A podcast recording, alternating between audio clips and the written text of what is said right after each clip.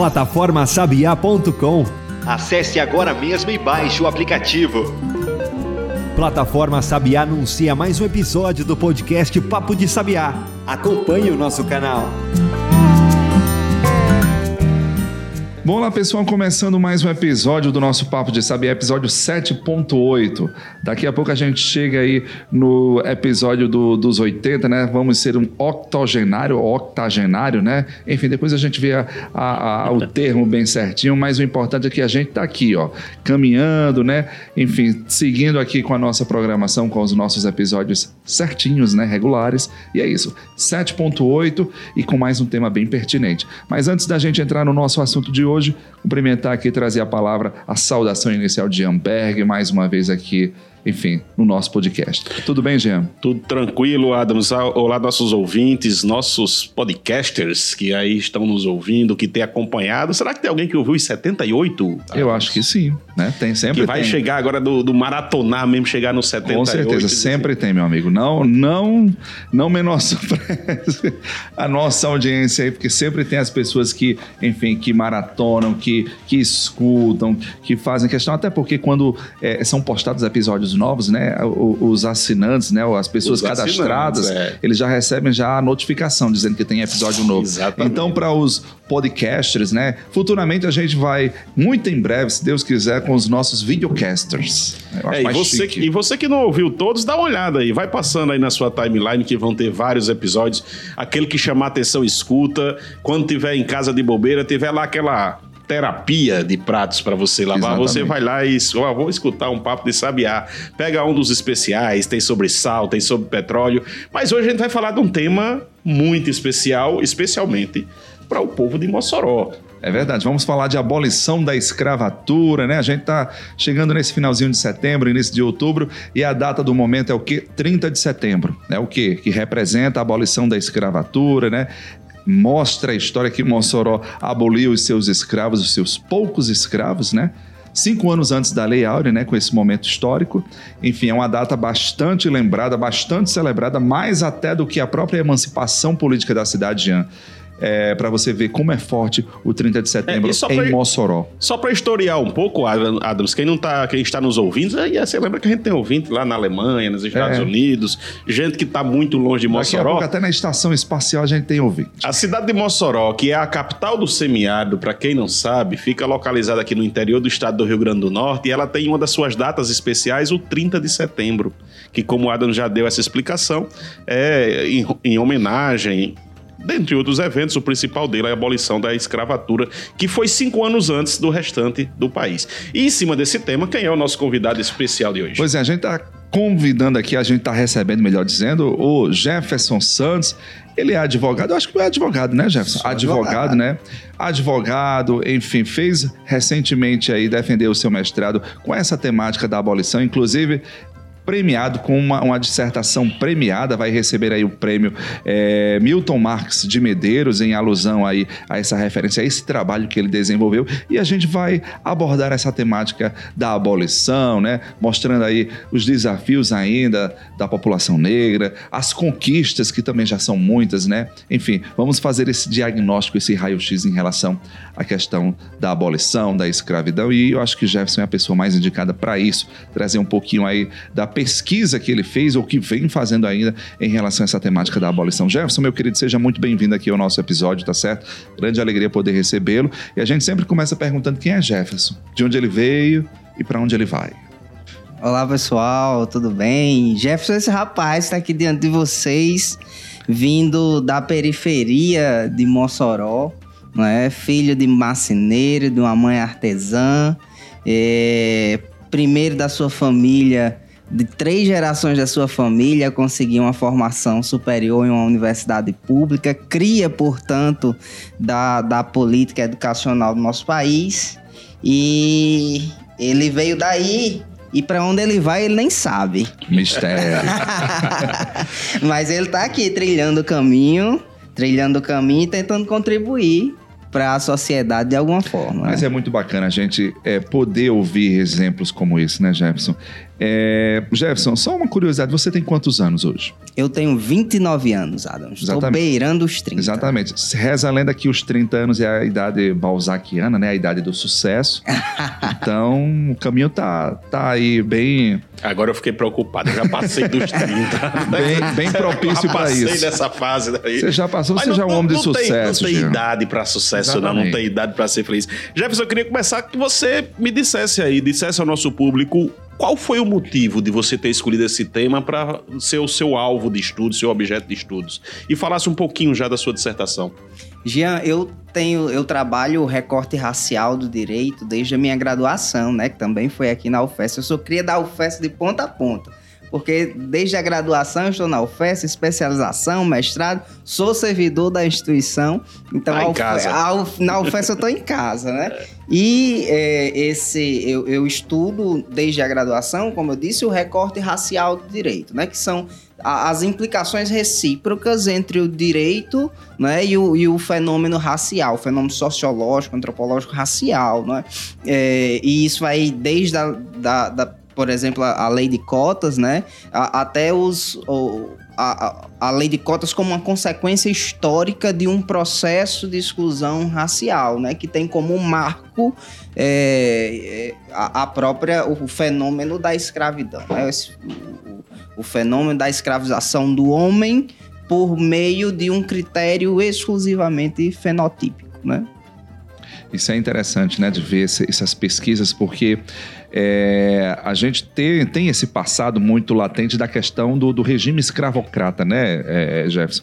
Nós passamos aí 300, 400 anos da nossa história tendo a escravidão como regime de trabalho legal, né, porque era um regime legal, era um regime, é, enfim, é, permitido durante o Brasil colônia, durante o Brasil império, até o início ali, quase que chegava na República, né, mas houve a ruptura de fato em 1888 com a famosa Lei Áurea, né, da Diz, princesa. inclusive, que a, a, a a queda da monarquia foi marcada ou foi é, reforçada pela, pela substituição da mão, da- do trabalho escravo pela mão de obra Houve assalariada. pressão né? nesse. É, é muito interessante a gente estudar essa, essa- essas pressões, né? Porque quando a gente estuda a história brasileira desse da segunda metade do século XIX, que culminou justamente com a queda, né, com a abolição da escravatura e também com a queda da monarquia, a gente enxerga alguns motivos, né? E o bacana de estudar a história é isso. É você estudar várias vertentes, várias correntes aí e poder fazer aquelas associações, ou seja, tirar as suas conclusões, né? Criar a sua base de argumentos, de justificativas em relação àquele período. Até porque o estudo da história em si, ele ajuda a compreender o presente, né? Exatamente. A, a compreender o presente E e, planejar o formular, futuro. pensar o futuro. É, É é esse o propósito principal da história, né? Mas dentro dessa perspectiva aí que você colocou, né, da, do estudo, hoje como é que você vê essa, esses recortes, né, de, de- da, da- enfim, da- da- dos desafios que a, a população negra ainda enfrenta, enfim, do que essa é, é, é, hoje a gente tem é, na sociedade, né, essas conquistas que foi você falou da questão da lei de cotas, a questão da, da lei é, racial, né? Enfim, como é que você enxerga essa questão hoje?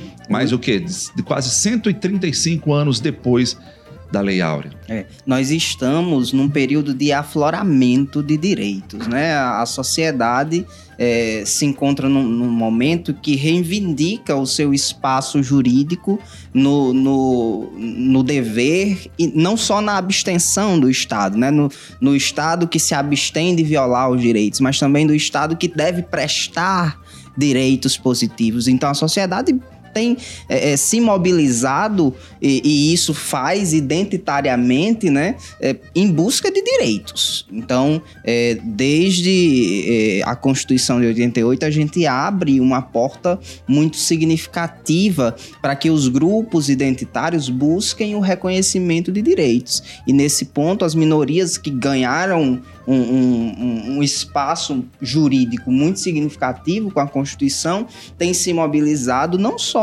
no, no país, né, mas internacionalmente, por meio de, de diversos acordos e tratados internacionais, dos quais o Brasil é parte, para a garantia desses direitos. E a partir disso, a gente tem marcos legais importantíssimos, como o Estatuto da Igualdade Racial, não é? Como a, as leis de cotas universitárias e a lei de cotas para o concurso público, que inclusive já, já, já fez o, os seus 10 anos, né? Precisa agora uhum. passar por um processo de revisão, né? de revisão, avaliação, é, análise da necessidade de prorrogação, porque a, as, as chamadas ações afirmativas, elas tendem a ser temporárias, é, temporárias né? né? Porque surgem para, para é, tentar equalizar a, a chamada discriminação positiva, né? Você tenta equalizar, você tenta equalizar a uma, uma relação de desigualdade existente, né? E essa relação de desigualdade, ela é necessariamente decorrente de processos históricos. Então, quando você tem uma história do Brasil, cuja a formação é absolutamente pautada é, por um processo de exploração do homem pelo homem, por um processo de exclusão que tem um caráter racial muito bem definido, não é? Você traz como consequências é, desses processos históricos fenômenos sociais é, que deixam marcas nas, na vida individual e coletiva uhum. das pessoas. Por isso, hoje a gente tem uma, uma é, e isso tem impactos em diversas áreas, na arquitetura, no urbanismo, é, no esporte, no esporte, na educação, né? Então você vê um recorte racial muito bem delimitado nesses aspectos, tudo em consequência de um processo histórico que ocorreu há centenas de anos, né? Então, é, é, é quando as pessoas tomam, se apropriam dessa condição é, sociológica, dessa condição histórica, elas começam a reivindicar um novo espaço. Na verdade, o um espaço que, do qual nunca deveriam ter sido retirados, né? É, e, e, buscar um, um, espaço social que o coloque em condição de igualdade. Afinal, é, o ser humano por própria natureza, e essa é uma compreensão é, é, bem particular, é, enxergar a liberdade e a igualdade como é, é elementos substanciais da própria existência, né? Então, se a gente busca, é, se a gente vive em sociedade, esse, essas premissas são tão básicas que levaram, por exemplo, a Revolução Francesa, são pilares da Revolução Francesa. Né? Então, isso está muito ligado a uma ideia de um direito natural que o homem concebe desde a sua própria existência como motivo da sua existência em sociedade, né?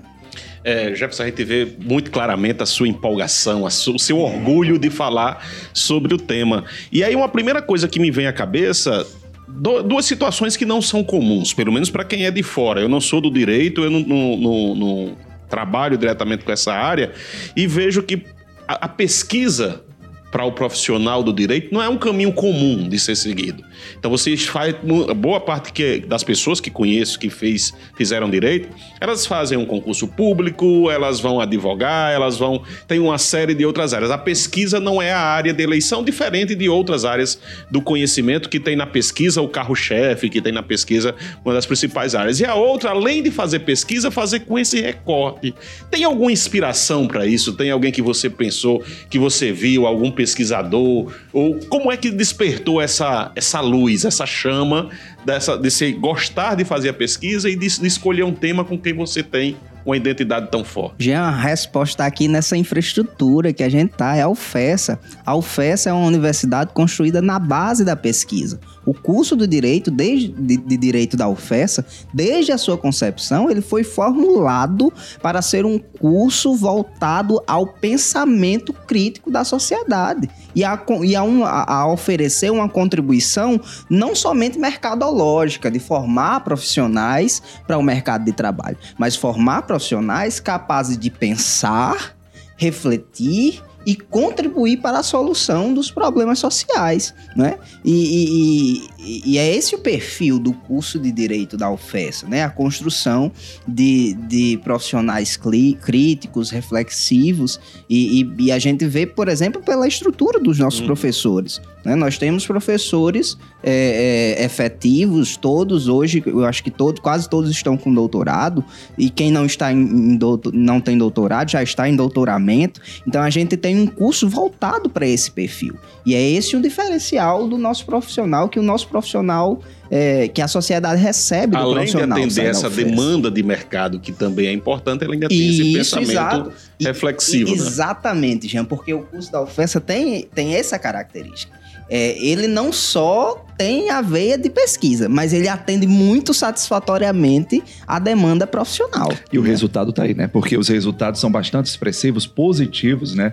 A gente tem um alto índice de aprovação, por exemplo, em exames, como é o caso da OAB, em aprovação de concursos públicos, em seleção de estagiários. Os nossos alunos, eles são destaques, Jean. Então mostra que essa fórmula aí tá dando Exatamente, certo, né? E o exatamente. caminho a ser seguido é isso. isso traz outra, à luz outro ponto importante, que é essa importância, essa necessidade que o Brasil tinha há muito tempo da interiorização do ensino superior, da interiorização das universidades, o papel que a universidade exerce. Quem, que outra pessoa, que outro pesquisador ia pensar em estudar a abolição dos escravos em Mossoró, que se que não alguém, um moçoroense formado em Mossoró, que conhece essa história, que foi criado provavelmente, aí você me confirma, Jeff, se não olhar o desfile. Olhar né? um desfile. Ia lá, assistia, ficava o alto curioso. da liberdade. O alto Inclusive, da o liberdade. problema da pesquisa, Jean, ele surge no, no espetáculo do Alto da Liberdade. Porque é, é, eu tava. Pronto, chegou, era onde eu queria chegar. Fala aí um pouquinho pra gente dos seus principais achados aí na sua pesquisa. É, a, a ideia de, de- do ser moçoroense é muito importante, né? E, e a, a pesquisa nacional como um todo tem buscado é, é, essas influências que são de dentro para fora, né? E, e é- eu acho que é basicamente essa contribuição que a gente dá na nossa pesquisa quando é, é, insere Mossoró em um contexto nacional. Porque sempre houve muita publicação principalmente do nosso patrono, professor Vantan Rosado, né, patrono aqui da, da UFESA.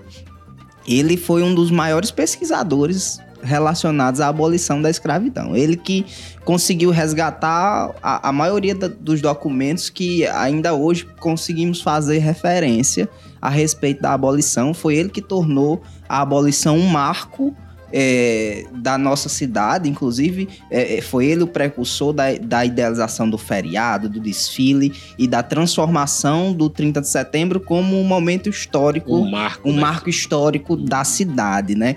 Então a- havia muita coisa é, é, reunida por ele numa pesquisa mesmo documental feita por ele.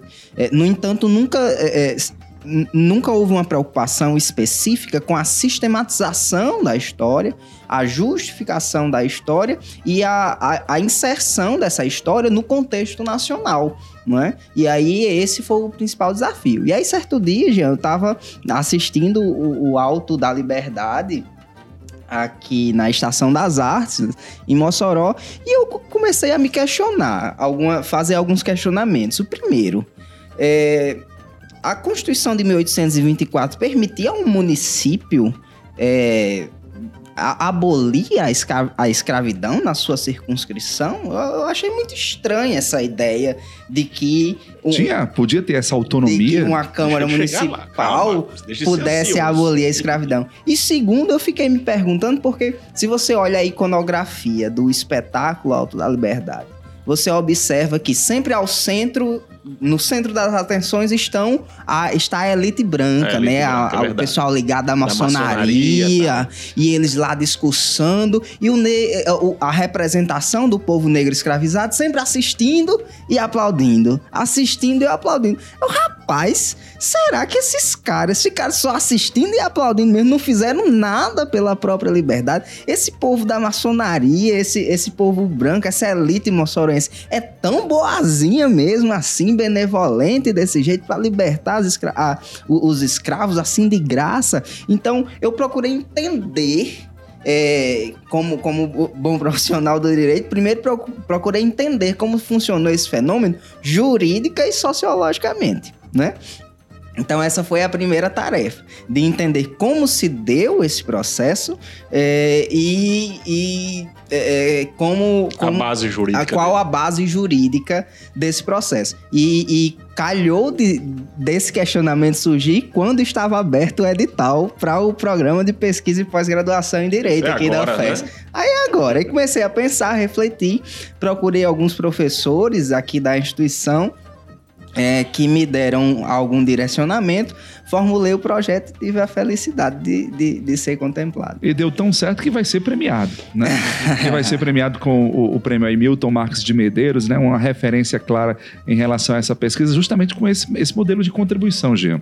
Mas vamos fazer o seguinte, vamos dar uma pausa aqui no nosso episódio, daqui a pouco a gente volta com muito mais para falar mais detalhes sobre essa pesquisa e sobre essa temática mesmo da abolição no contexto atual. Plataforma Sabiá. Ambiente digital interativo. Voltado a difundir as tecnologias demandadas e ofertadas na resolução de problemas do semiárido brasileiro. Acesse e segue a gente no Instagram.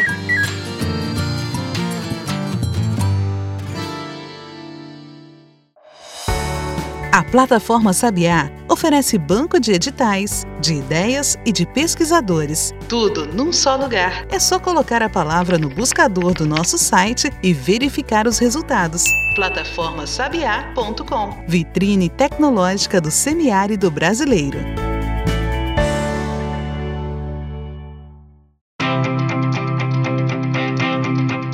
Plataforma Sabiá está presente no YouTube. Inscreva-se e acompanhe o nosso conteúdo no canal Plataforma Sabiá.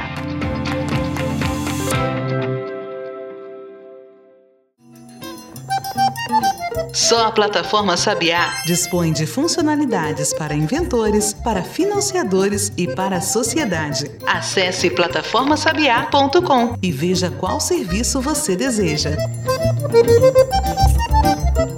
Então, estamos de volta com o, o, episódio 78. Eu gosto desse número, é o ano do meu nascimento, viu? Assim, acabei de revelar. Não, não podia, Adams. Ó, 45 entreguei, anos. Me entreguei na.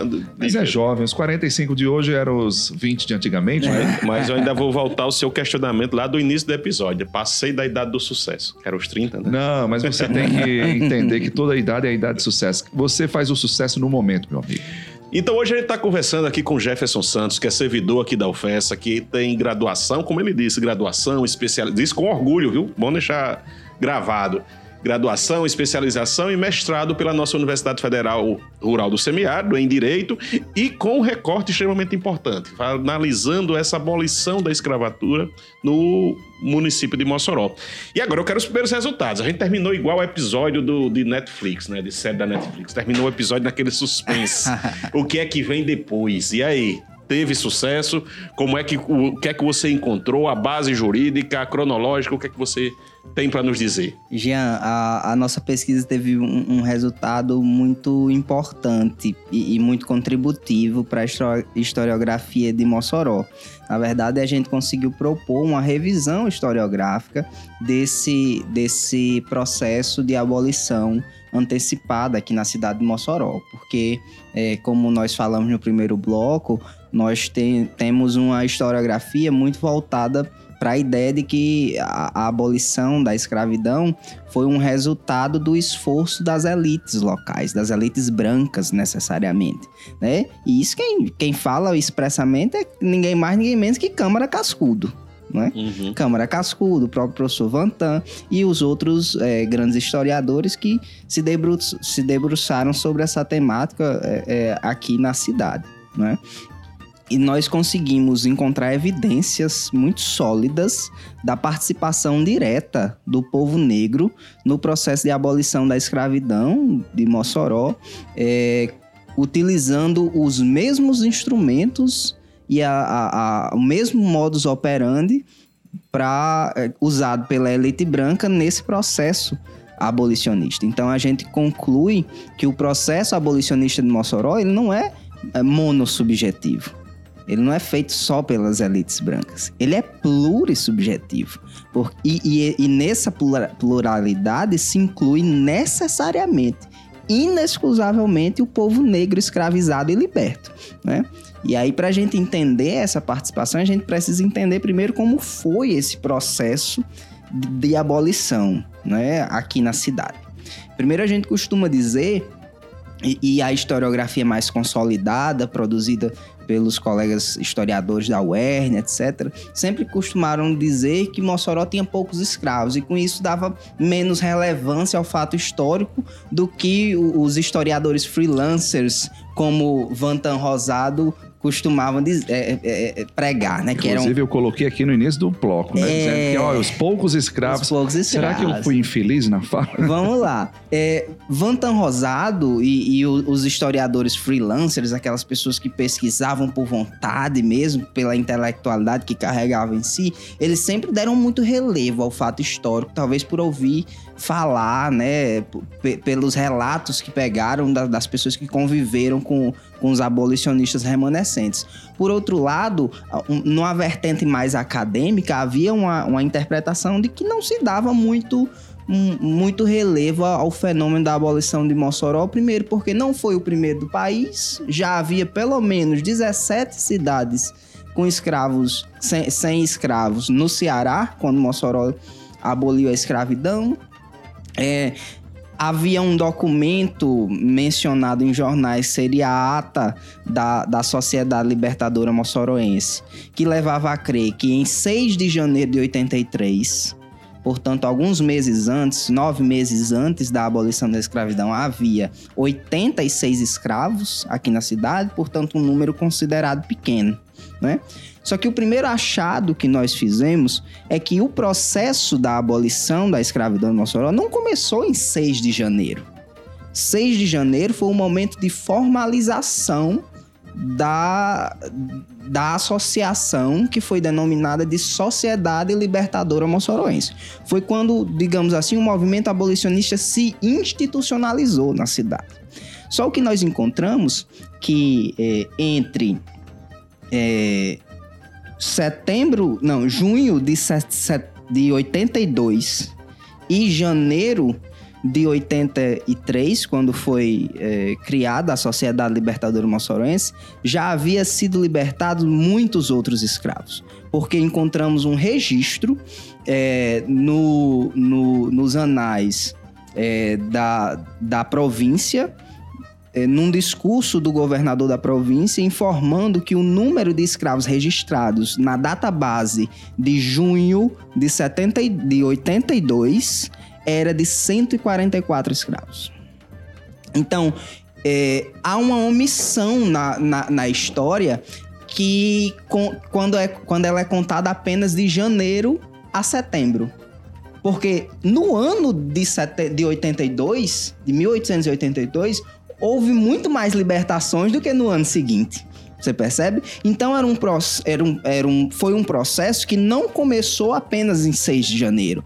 Ele já vinha se desenvolvendo há algum tempo na cidade. Era algo que vinha sendo construído e que culminou, né? Provavelmente Isso. com esse momento, com a com a institucionalização da necessidade sociedade. de institucionalização. E essa necessidade de, institucionalização atendia a necessi- justamente a, a necessidade de inserção de Mossoró no contexto abolicionista nacional, que era para manter as relações com as outras sociedades libertadoras. A gente encontra comunicações, tele- telegramas enviados de Mossoró para o Rio de Janeiro, para São Paulo. Então existia, de certa forma, essa pressão também interna e externa.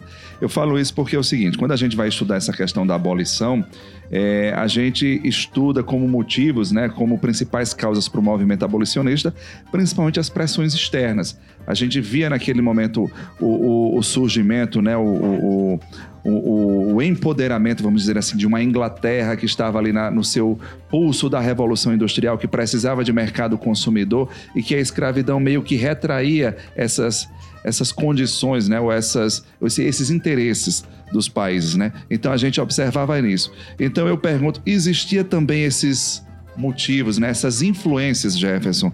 Você pôde constatar isso na sua pesquisa? Essas influências internas e externas também que culminaram nesse processo abolicionista de Mossoró? Claro, e justamente, é, é, na verdade, Mossoró ela, ela, ela representa uma contribuição muito significativa para a pressão feita a- a- a- para a libertação da, da escravidão como um todo, né? É, Mossoró, a- o fenômeno abolicionista de Mossoró representou o transbordamento de um fenômeno de constituição de cidades livres que estava acontecendo ali timidamente no Ceará.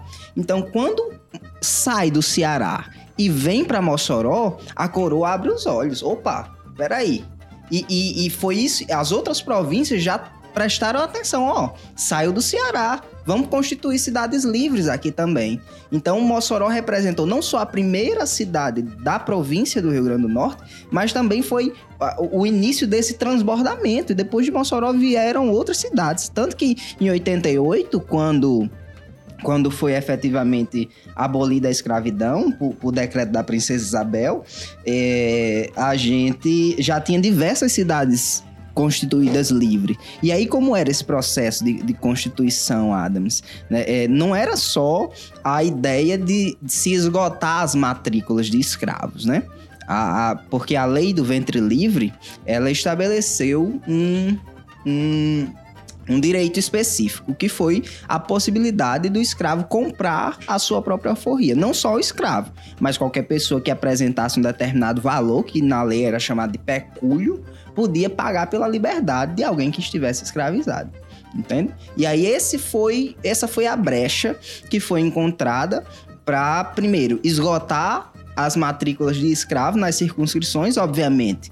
Mossoró não tinha a escravidão é, é, tradicional, não havia uma dependência econômica da escravidão. Nós tínhamos escravos domésticos, escravos de comércio aqui. Né? Então, certamente isso facilitou o processo, porque não havia uma dependência econômica da escravidão. Mas mesmo assim, é, isso possibilitou que a gente é, é, pensasse em mecanismos de adquirir as alforrias de todos os escravos inscritos naquela circunscrição, que havia a necessidade de inscrever escravos, né? É, ter um registro de quantos escravos tem, justamente dentro desse processo abolicionista nacional, e a partir daí pensar na possibilidade de esgotar essas matrículas. E aí foi essa a estratégia inicialmente utilizada no, no, no movimento abolicionista. É interessante notar, né? Porque houve uma construção, né? Até um chegar processo, esse, né? exatamente né? um, esse processo. Jefferson falou aqui que não foi do dia para a noite. E se a gente estuda a história abolicionista do final do, do, da segunda metade do século XIX, a gente percebe que houve todo esse processo. Nós tivemos a Lei Eusébio de Queiroz, né, que proibia o tráfico de escravos. Antes a Lei Feijó, em 31. Exatamente, pronto. Eu já fui já adiante. Eu acho que em 1851 teve essa lei Ai, 50... a Eusébio de Queiroz Isso. que proibiu o tráfico de escravos, né? Isso. Depois veio a lei dos... basicamente repetia a lei, a lei Feijó é, ela é, mudava pouca coisa em relação, mas porque a lei Feijó não tinha pegado. Mesmo com a lei proibindo o tráfico internacional de escravos, ainda tinha é, é vários historiadores demonstrar que havia navios atracando. Os navios negreiros continuavam Isso, atracando, exatamente. trazendo escravos da África. Tivemos a lei Eusébio de Queiroz, depois tivemos a lei dos sexagenários, né? Ou é. seja, dando liberdade àqueles escravos, aqueles escravos que conseguiam chegar, né, aos 60 anos. Depois a, do, a lei do ventre livre e, por fim, a lei áurea que abolia por completo. Eu queria fazer uma pergunta aqui, Jefferson. Eu não sei se é uma pergunta, digamos, besta, né? Mas eu acho que nem não existe pergunta besta. É, acho que oito anos antes da lei da, da, da, libertação dos escravos em Mossoró, né? A, a, a, libertação em Mossoró aconteceu em 1883. Mas eu vou remeter a um outro fato histórico que é bastante, enfim, cultuado em Mossoró, que foi o motim das mulheres, 1875, né? Aquele episódio onde as mulheres, donas de casa, estavam rasgando os, os alistamentos de homens e maridos e tal, que eram recrutados aí para servir ao exército. Eu pergunto, tem alguma relação esse motim dentro dos seus estudos, das suas pesquisas, você conseguiu, sei lá, achar alguma relação que culminou também como um motivo, um, um, um argumento a, a mais para chegar a essa abolição, digamos, mais é, é, precoce em relação à abolição que aconteceu no país? Não, Adam, na verdade são fatos históricos desassociados, né? Um, um, dizia respeito a, a um, um, processo de, de, de, militarização, na verdade, né? E o outro é, num contexto é, de, de, disputa econômica propriamente dita, né? Então eram contextos diferentes, mas que trazem uma veia é, uma veia muito própria e muito evidente de, de, de uma necessidade de, de uma veia, direitos, de uma veia mobilizadora, de luta por direitos e de, e de, liberdade do povo moçoroense em si, né? Então o povo tem esse, esse engajamento histórico. No entanto, no processo abolicionista há é, é, uma, uma significativa participação das mulheres né? Porque co- como é que, como é que funcionou, né? Qual, qual era a estratégia? Era adquirir alforrias. Essas alforrias poderiam ser adquiridas voluntariamente por meio de um convencimento, né? Do, do senhor de escravos. Eu chego, olha, não faz mais sentido você ter, você ter escravos. É, existe uma, né, um- uma tendência mundial de, de extinção da escravidão, de substituição do trabalho escravo pela mão de obra assalariada, né? E com isso é, é, é, é, é um, faz parte de um processo evolutivo, né? De um processo civilizatório. Então é chique, é mais chique o senhor ser, ser É a abolicionista. tendência no mundo hoje. você Isso, mas, mas de a, a campanha era justamente essa. É, tanto que é, a elite ela criou uma prática que eram as alforrias comemorativas. Num, sei lá, um Aniversário evento, de um aniversário. de- Olha, pra mostrar que eu tô muito feliz aqui, eu vou é, libertar a minha escrava. Vai mostrar que eu sou um senhor que gosta dos direitos humanos. Olha, eu vou libertar aqui, né? É, e- ironia, gente. Então, então era, era mais ou menos isso, né? A pessoa para mostrar para mostrar que tinha riqueza, porque o escravo era caro, né? É, você ter alguém que trabalha para você sem você ter que pagar nada, sua única obrigação é de alimentar ali aquela, aquela criatura, né? Aquela, aquela reis, porque a, o, o- o- a, a conceituação jurídica era mesmo que um animal, né? Uma propriedade. Então, Que podia marcar a ferro, né? inclusive. isso, exato. É, então a gente, a gente tinha uma, uma ideia de que a pessoa estava abrindo mão de uma propriedade para mostrar que nem aquela pessoa que rasga dinheiro, né? Vendendo. Então você mostra o seu poder econômico quando você abre mão de um escravo, você mostra um- uma elevação civilizatória, né? Então tinha essa parte do convencimento, que fazia parte de uma mudança cultural, que era uma estratégia abolicionista nacional, né? E a outra possibilidade era quando o discurso não convencia, era então vamos lá, quanto é que você quer pelo seu escravo? Havia essa tentativa de negociação, muito embora a lei já estabelecesse uma tabela de valores de escravo por idade. Né? A lei do ventre livre estabeleceu isso. E aí, quando a negociação não dava certo, é, o, o, o escravo ou o interessado poderia buscar o juiz de órfãos e arbitrar para que o juiz arbitrasse o valor. Esse escravo vai ser libertado, você tem que pagar tanto. E aí, essa era a última, a última eh, tentativa, né? A ideia de, uma, de um arbitramento judicial da liberdade. É. Exi- existem dados, assim, números de, de quanto, no- em Mossoró especificamente, quais foram as, estra- as- dessas estratégias, a qual foi mais significativa, ou, ou isso... Tem, e, e- e esse foi o principal documento da pesquisa, Gian. Nós encontramos no. Infelizmente, Adams, nós, nós temos um, um déficit documental muito grande. Eh, relacionado à abolição da escravidão. Se Eu acho for- que o maior registro talvez seja o quê? Das páginas do jornal Mossorões? Não, o Mossoroense, esse é o problema. O Mossoroense estava desativado na Sério? época.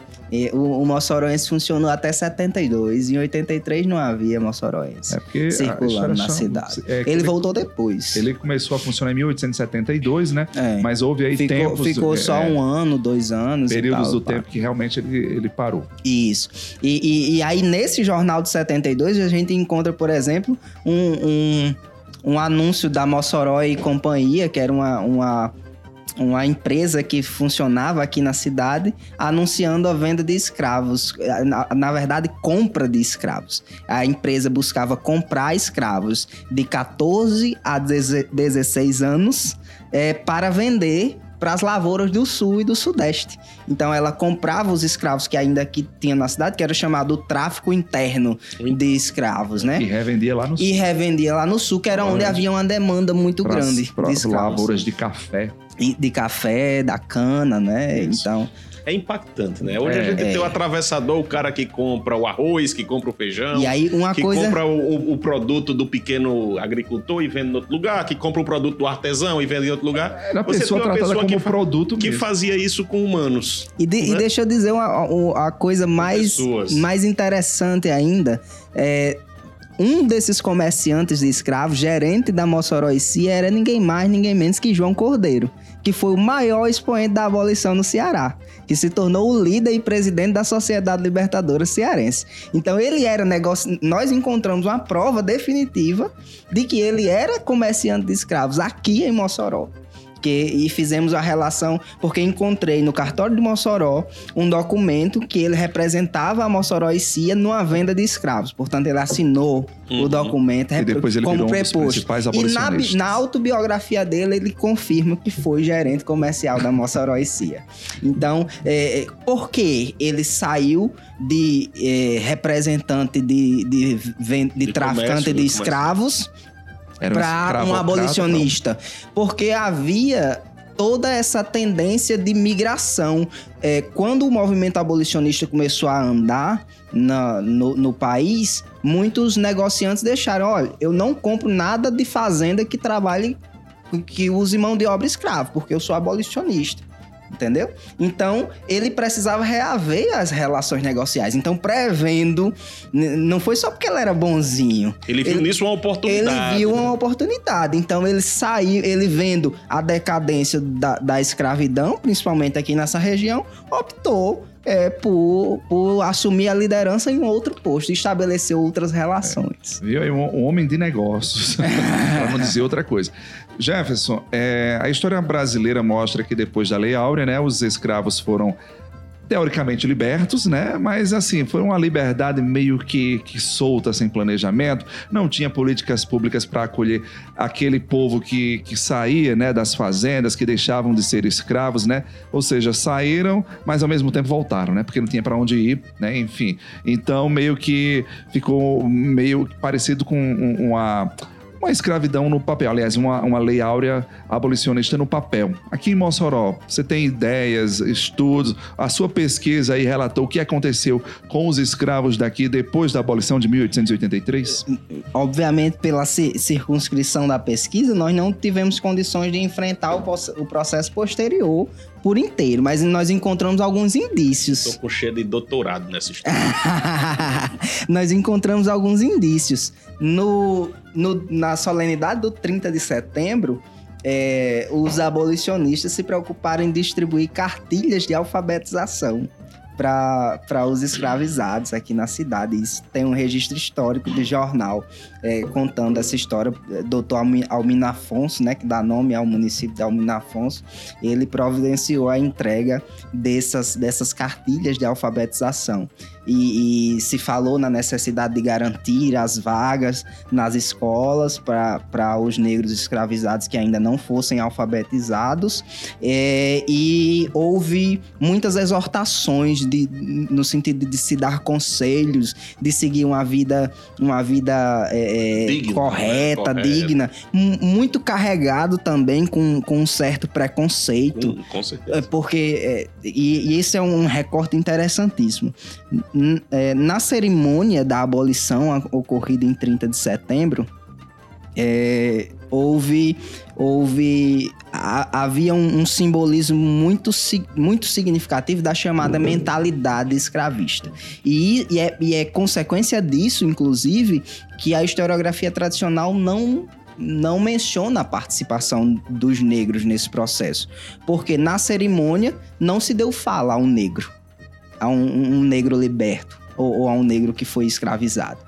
Na cerimônia do 30 de setembro, no momento que marca a liberdade dessas pessoas, não teve um negro que teve direito à fala na Câmara Municipal. Você percebe? Então, a- a- por mais que fossem abolicionistas, eles reproduziam um pensamento e um comportamento racista, racialmente definido, né? É, escravista até, né? onde eles eram o centro e eles eram bons e tudo estava muito Eles no meandro do Os discurso. mocinhos da história, ó, estou abolindo vocês, mas vocês vão ficar no seu canto, No tá seu certo? canto. Sem direito, sem voz, sem, sem garantias, né? Então, ó, estou abolindo, vocês estão livres.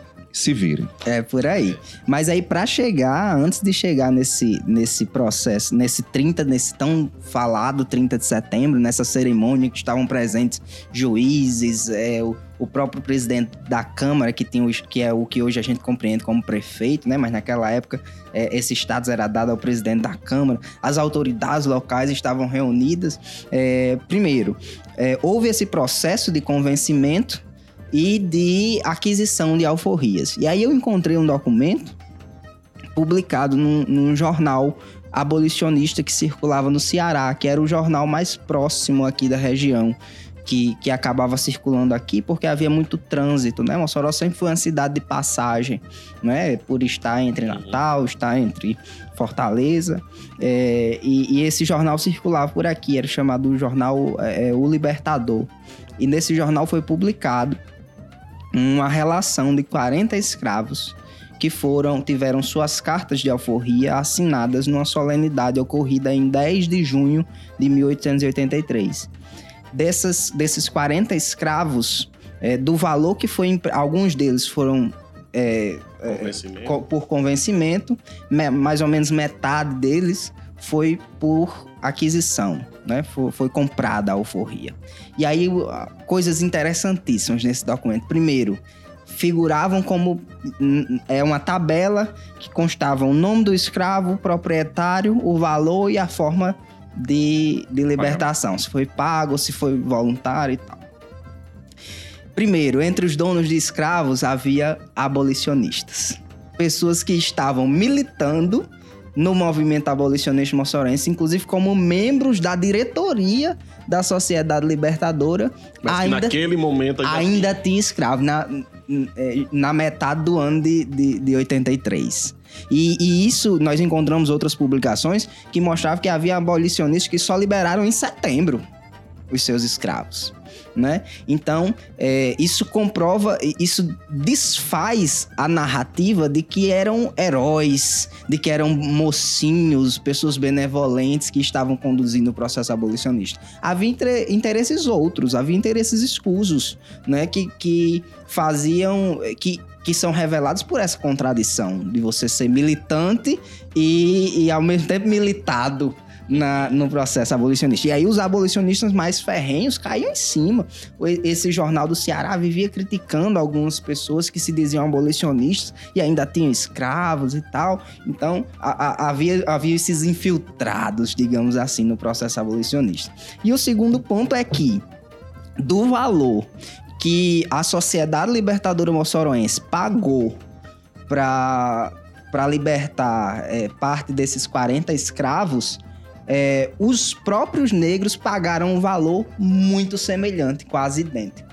Então, foi mais, nesses 40, nessas 40 libertações foi mais ou menos metade metade. Metade paga, pela Sociedade Libertadora e metade paga como pecúlio pelos próprios, pelos próprios negros escravizados, pela sua própria liberdade.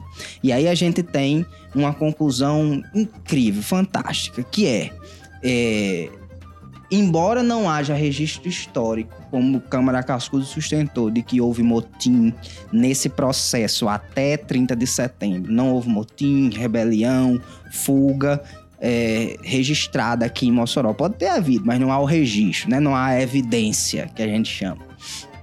É, embora não haja essa evidência, o negro escravizado da cidade de Mossoró nunca foi passivo com a sua condição de escravo.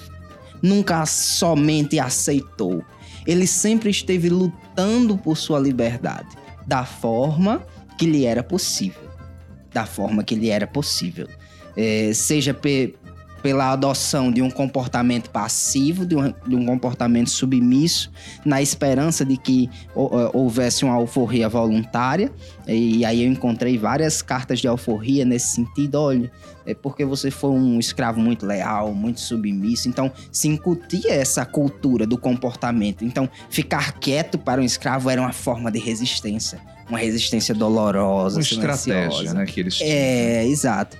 Ou pela própria utilização. E aí é onde entra a, a, o, o, aspecto jurídico. A instrumentalização do direito, especificamente da lei do ventre livre, pelo próprio escravo. O escravo tomou consciência que a lei imperial lhe garantia o a direito de adquirir a sua própria alforria.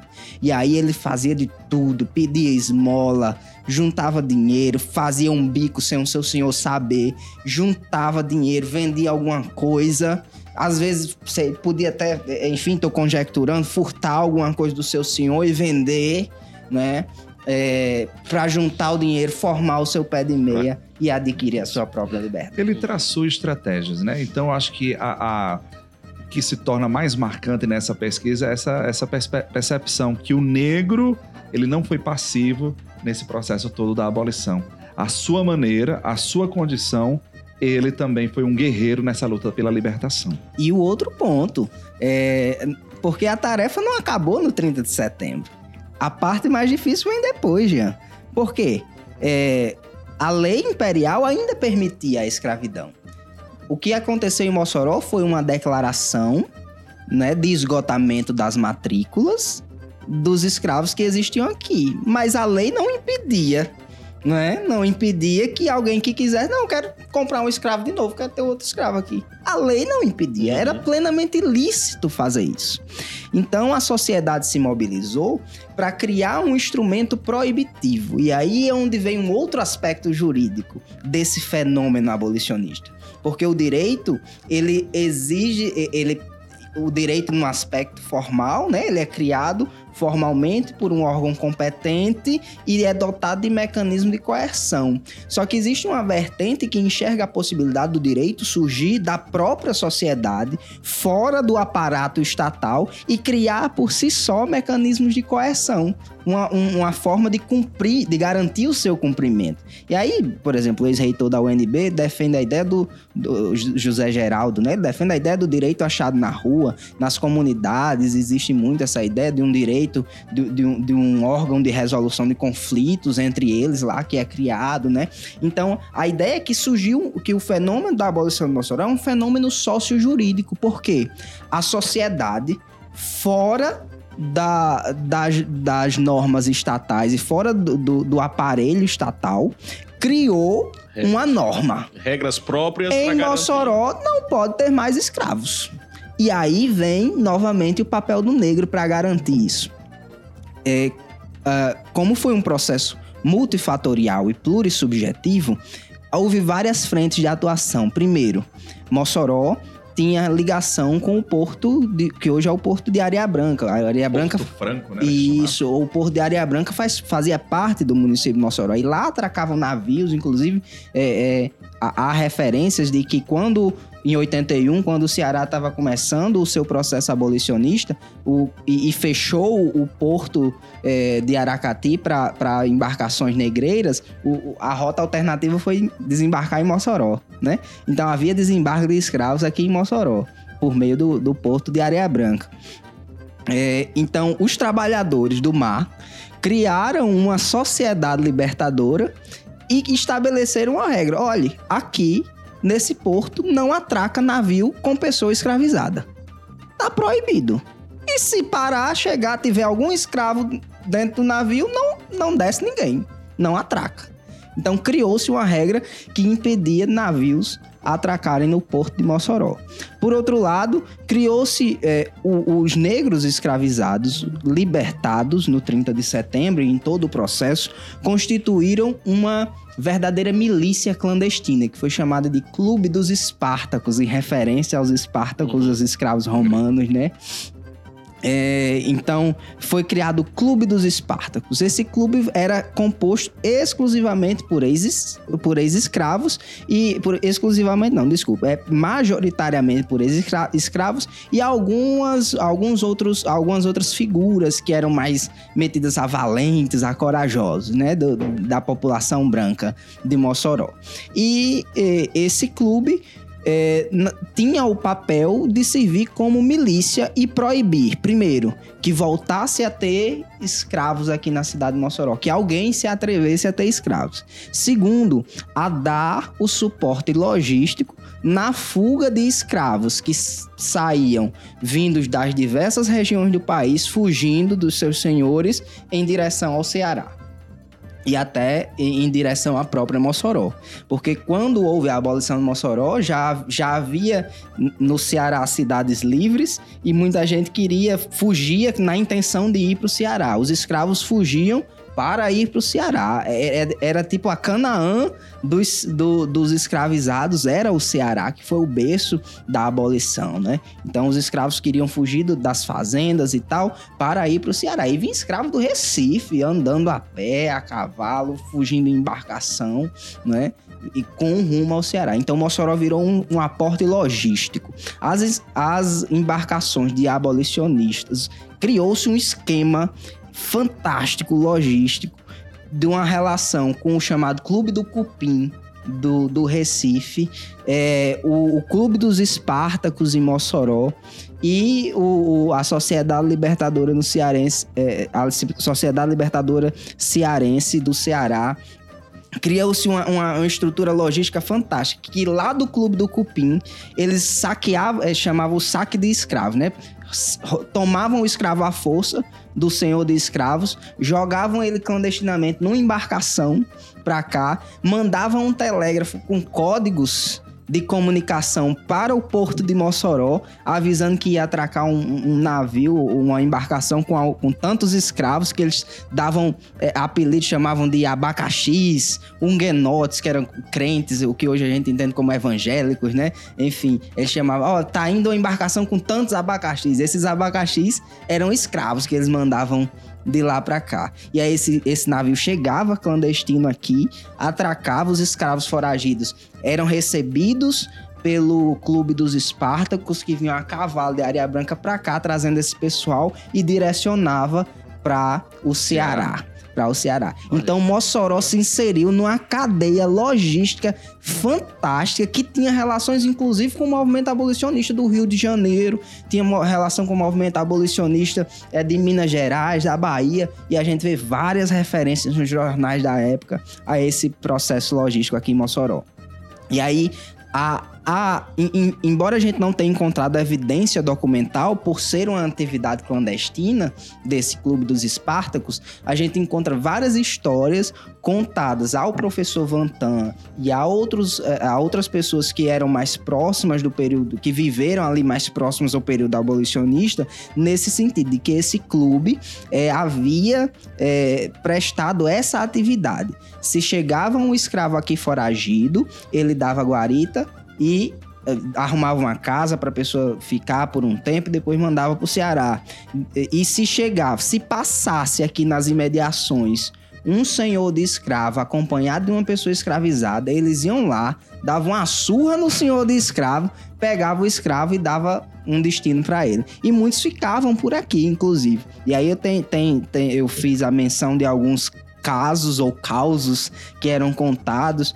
Tem a história do escravo eh, de Merência e o seu esposo, que era um casal de escravos que veio para Mossoró, foram alojados numa fazenda no caminho para o Apodi, se escondendo lá. O senhor de escravos foi atrás, pegaram o, o, o capataz, deram uma surra nesse capataz. eh, E, e tem muitas histórias nesse sentido boa. que reforçam que o, o povo negro ele não foi só dono da própria liberdade no processo de abolição até, até 30 de setembro, mas ele foi imprescindível no pós-abolição, que é a parte mais difícil, porque manter uma cidade livre contra tudo e contra todos, contra a estrutura Nossa. jurídica e econômica durante cinco anos foi o que Mossoró fez e para isso o papel da pessoa negra foi imprescindível. Ele foi protagonista durante e no pós. E no pós, Tá exatamente. E isso é bacana a gente conhecer, porque eu não conhecia.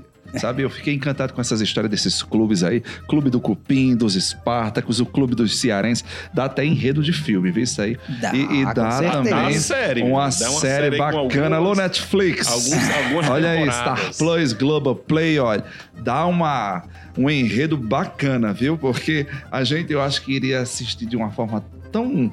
Tão satisfatória ver o, o senhor de escravo levando uma surra, né? Mas enfim, mas o papo foi muito bom. Eu queria agradecer aqui a participação de Jefferson, né? Diego tá ali, já acho que deve estar hum, coçando a cabeça.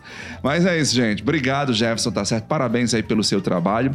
E eu acho que rendia. Vem, vem o after aí, né? O Rapaz, livro, ixi. obras, por aí vai. É, eu, eu acho que esse podcast devia ser que nem aqueles podcasts do YouTube que são quatro horas, cinco horas, porque a história que a gente tem pra contar. Mas é bom que assim, fica com aquele gosto de quero mais pra você voltar. Justamente, quando eu estiver vendendo o livro, né? Mas assim, Jefferson, Já Jefferson, fica o compromisso. volta aqui pra gente falar sobre agora essa o processo pós-abolição, né, Exatamente. também. Mostrar como foi, como se comportou Mossoró, sei lá, de 1900 até agora, né? Como se deram esses escravos pós aí esses grupos, essas milícias entre aspas que você colocou aqui. É. Depois do Clube dos Espartacos, o que foi que veio, né? Exatamente. Enfim, mas isso fica para um próximo episódio. Com certeza, com certeza. Pano pra manga, como diz o povo, a gente tem. A gente tem bastante. E, e esse processo não termina, né? Esse processo ainda está em andamento. A resistência do povo negro é hoje, é todo dia. Não, é... e eu tinha a ilusão, quando a gente começou o episódio, que a gente ia chegar nessa resistência atual. Da perspectiva do- dos próximos embates, dos próximos. Mas aí vamos ter que ter nem deu dois ou tempo. três episódios pra chegar lá. Exatamente. Mas Se vamos quiser, lá. a gente vamos calma. continua. Não, vamos deixar aqui os spoilers pra gente continuar em breve. É isso. Adams, muito obrigado, professor Jamberg, também pelo convite. É, é sempre um prazer estar compartilhando com vocês um pouco da minha pesquisa, né? É um, algo que é produzido pela UFESA, né? E, e a UFESA se inserindo nesse contexto local, se reinserindo, na verdade, né? Porque se o nosso patrono, professor Vantan, que começou essa, essa missão, nada mais justo do que a gente continuar. Inclusive, a maioria dos livros que o professor Vantan publicou, ele fazia muito, muito recorte, né? Ele pegava um recorte de jornal, juntava vários recortes e, e fazia o livro. O livro era só a fonte histórica que ele Uhum. encontrava. E foram, a maioria foi publicado, muitos deles foram publicados pela FGD, né? A FGD que tinha a parceria com a Fundação Vantan Rosado Na coleção Mossoroense. colação É moçoroense, isso aí. exatamente. Então é sempre um prazer, é, professor Jean, estou aqui à disposição de vocês. É, a UFESA tem muito a mostrar. Né? E eu já tô com os planos aqui, já. a gente fala já em off. É, exatamente. Valeu, gente. Então, ó, se cuidem até o nosso próximo episódio. Parabéns, Jefferson. Gostei. Valeu, galera. Valeu, gente. Tchau, tchau. Você ouviu Papo de Sabiá. Podcast da Plataforma Sabiá, uma iniciativa da Universidade Federal Rural do Semiárido em parceria com o Ministério do Desenvolvimento Regional. Até a próxima!